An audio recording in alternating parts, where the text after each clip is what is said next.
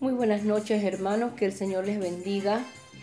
Les saludan sus pastores Jimmy y Sonia de Cepeda, pastores de la Iglesia Centro Internacional de Adoración Cruzada Cristiana.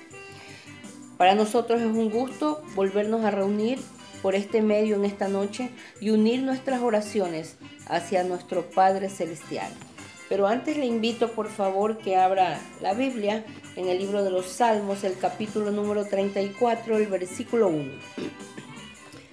Salmos número 34, el versículo 1. Dice así, bendeciré a Jehová en todo tiempo, su alabanza estará de continuo en mi boca.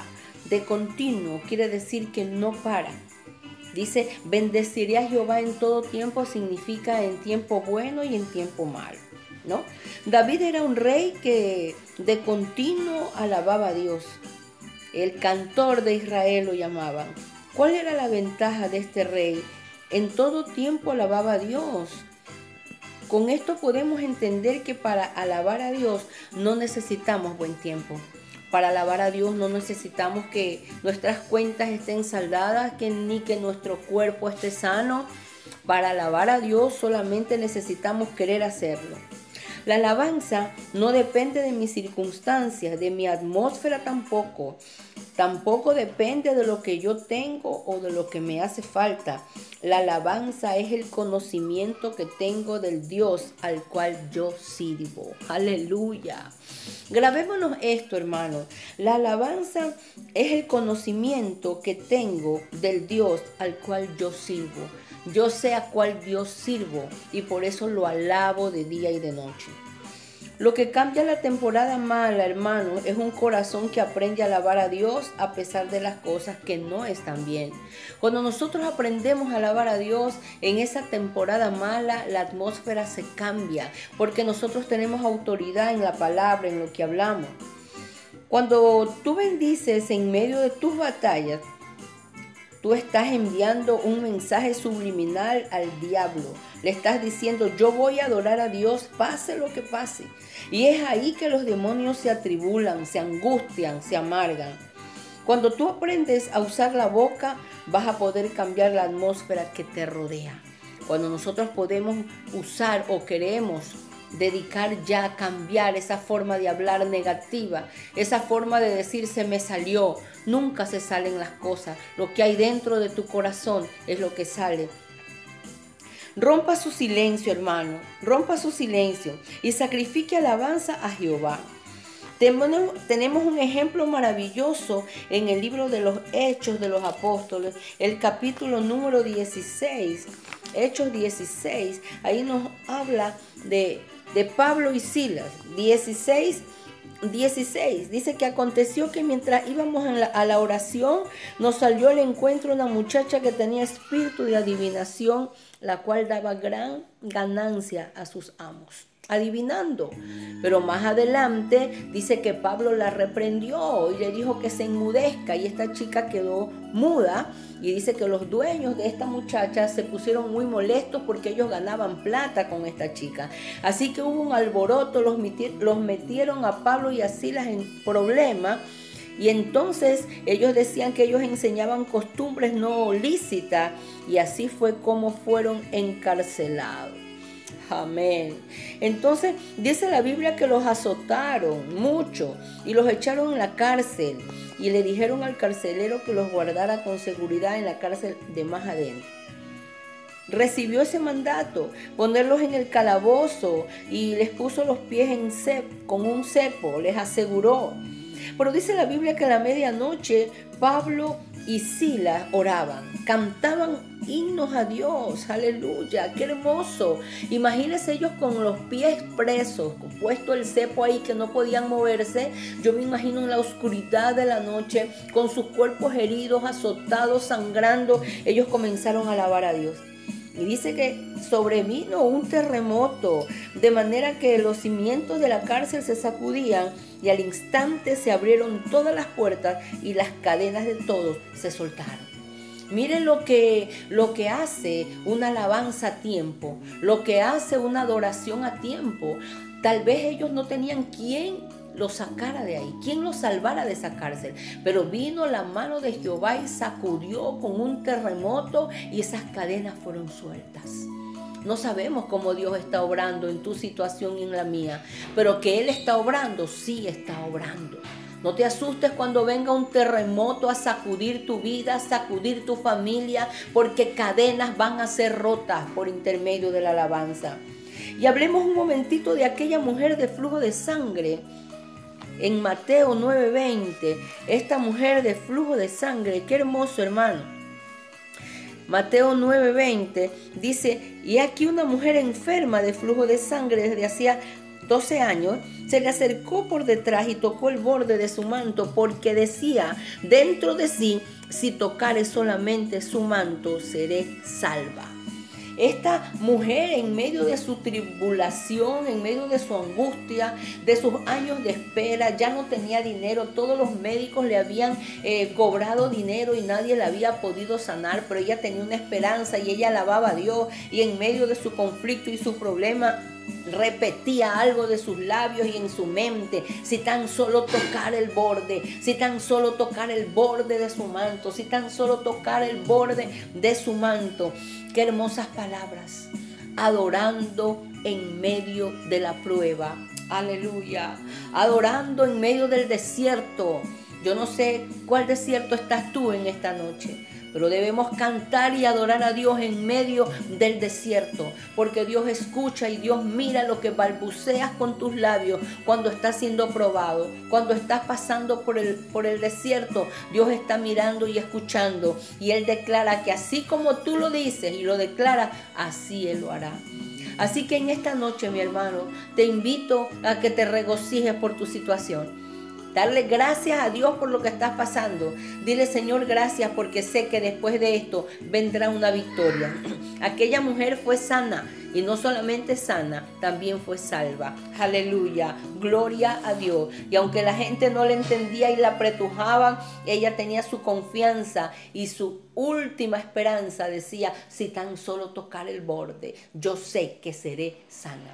Que esa sea nuestra petición en esta noche que nuestro corazón emita emita voces de consuelo, evita voces, voces positivas y decirle al Señor, Señor, en esta noche, si tan solo tocar el borde de tu manto, sé que seré libre de este azote. Y no te angusties si te ha venido un, un terremoto de repente ahí a tu casa, a tu familia. Recuerda que ese terremoto fue bendición para Pablo y Silas. Fueron sueltas sus cadenas, quedaron en libertad y ese terremoto puede ser tu libertad en esta noche. Vamos a arrodillarnos y a orar a Dios. Acompáñame. Señor, en esta noche te damos muchas gracias, Señor. Gracias infinitas, Padre porque en medio de todo tú estás con nosotros. Tu vara y tu callado me infunden aliento, dice la Biblia. Gracias por tu palabra que llega cada día a nuestra vida, a nuestros oídos, a nuestros corazones. Y te queremos dar gracias. Vamos, mi hermano, atrévete a decirle, Señor, gracias por lo que estoy pasando. Atrévete a decirle, gracias, Señor. Gracias por mi dolor, por mi enfermedad, por mi necesidad, porque me quedé sin trabajo, porque no tengo dinero para mañana. Gracias. Gracias Señor, Padre, porque hoy día hemos aprendido a alabar a Dios en medio del desierto. Alabar a Dios, que de nuestra boca salga alabanza, alabanza, aleluya, aleluya. Gloria a Dios, gloria a Dios. David sabía lo que eso significaba. Por eso ella, él dijo, alabaré a Jehová en todo tiempo. Aun cuando tenía ahí a sus enemigos cerca, él decía, en paz me acostaré y asimismo dormiré. Señor, en esta noche queremos, Padre, que nuestra fe pueda levantarse y seguir creyendo en aquel Dios que todo lo puede. Señor, y oramos por la familia Flores Borges, Señor. La bendición tuya sobre ese hogar, lo bendigo en el nombre de Jesús. Señor, por la familia Flores Zambrano, también la bendecimos, Señor. La cobertura del Espíritu Santo sobre ellos. Por la familia Araujo Flores, por la familia Pacheco Flores, por la familia Flores Vallejo, Señor. Los bendecimos Declaramos, Señor amado, que la simiente tuya y del Evangelio en sus vidas y en sus corazones reverdece. En el nombre de Jesús, Señor, que ellos puedan sentir tu presencia, Señor amado. Oramos por Luis Vallejo, Señor. Extiende ahí tu mano sanadora. Señor, tu mano sanadora. Declaramos salud completa sobre él. Oramos por la niña Alejandra Novillo, Señor. Padre, no saben qué tiene esa niña, pero tú sí sabes. Tú sí sabes lo que tiene, bendito Dios. En el nombre de Jesús oramos por ella. Extiende tu mano sanadora, Señor. Oramos también por Fabio Novillo, Señor, que lo despidieron de su trabajo. Pon paz, seguridad, seguridad a la vida de este varón, Señor. Oramos por Jaime Novillo, Señor, tu mano protectora sobre él. Señor amado, Él no te conoce, pero acércate, allégate a Él, bendito Dios. Señor, levántate, Señor, como su Padre. Oramos por Arturo Arce, Señor, que vive en España. Oramos, Señor, que tú lo alcances, tu mano sanadora, tu mano sanadora sobre Él. En el nombre de Jesús, oramos por Daniel Yagual allá en playas. Declaramos sanidad completa. Él te aceptó como Señor y Salvador de su vida. Señor, en el nombre de Jesús enviamos la palabra. Oramos por Aníbal, Señor. Señor, tu mano sobre él, tu mano sanadora, tu mano de poder, ponla ahí en su corazoncito y sana cualquier nostalgia, Señor, en el nombre de Jesús. Amén. Dice el salmista en el capítulo 149, versículos del 1 al 4, Cantad a Jehová cántico nuevo, su alabanza sea en la congregación de los santos. Alégrese Israel en su hacedor, los hijos de Sión se gocen en su rey. Alaben su nombre con danza, con pandero y arpa, a él canten, porque Jehová tiene contentamiento en su pueblo, hermoseará a los humildes con la salvación. Regocíjense los santos por su gloria y canten aún sobre sus camas. Esta es una invitación que hace el salmista al pueblo de Dios para que alabe al Señor. No solamente con un cántico nuevo, sino también dice en la congregación de los santos. Es importante cuando la iglesia se reúne. Hoy estamos reuniéndonos en nuestras casas, pero es importante que en tu casa levantes un altar de oración, de adoración, pero también un altar de alabanza. Es ahí donde tú puedes cantar y adorar al Señor con todo tu corazón. Dice, alégrese el pueblo de Dios en su hacedor. Si hay algo que debe a ti llevarte a gozarte, a sentirse feliz, contento, dichoso, es gozarte en tu Dios, en el que te hizo, en el que te creó, pero también te salvó. Y mire lo que dice, porque Jehová tiene contentamiento en su pueblo hay algo que alegra el corazón de Dios. Hay algo que saca una sonrisa en el rostro de Dios y ese es el pueblo. Ese eres tú, es tu familia, es son, somos todos aquellos que hemos sido redimidos por la sangre del Cordero. Y hay una bendición que dice aquí, dice, hermoseará a los, a los humildes con la salvación. La salvación tiene dos resultados muy importantes y son los primeros que deben aparecer en la vida de un creyente. Y el uno es el gozo y ahora es la hermosura de Dios en nuestro rostro y en nuestra vida. El gozo de la salvación de la que el salmista reclamó cuando reconoció su pecado. Él le dijo, vuélveme el gozo de la salvación. Ahora el Señor está diciendo que Él hermoseará a los humildes con la salvación.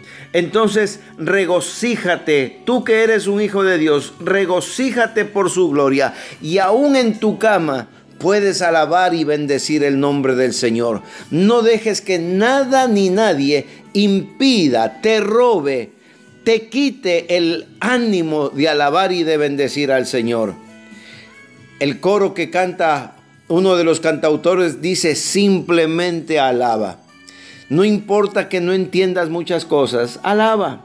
Si estás sufriendo, alaba. Si estás triste, alaba. Si estás contento, alaba.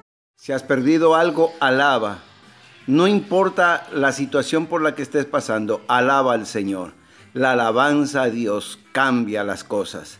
Mañana, Dios mediante, estaremos continuando dándole gracias a Dios por las respuestas a nuestras oraciones y también poniendo delante del Señor nuestras peticiones. Que el Señor te bendiga, que el Señor te guarde. Un abrazo para todos.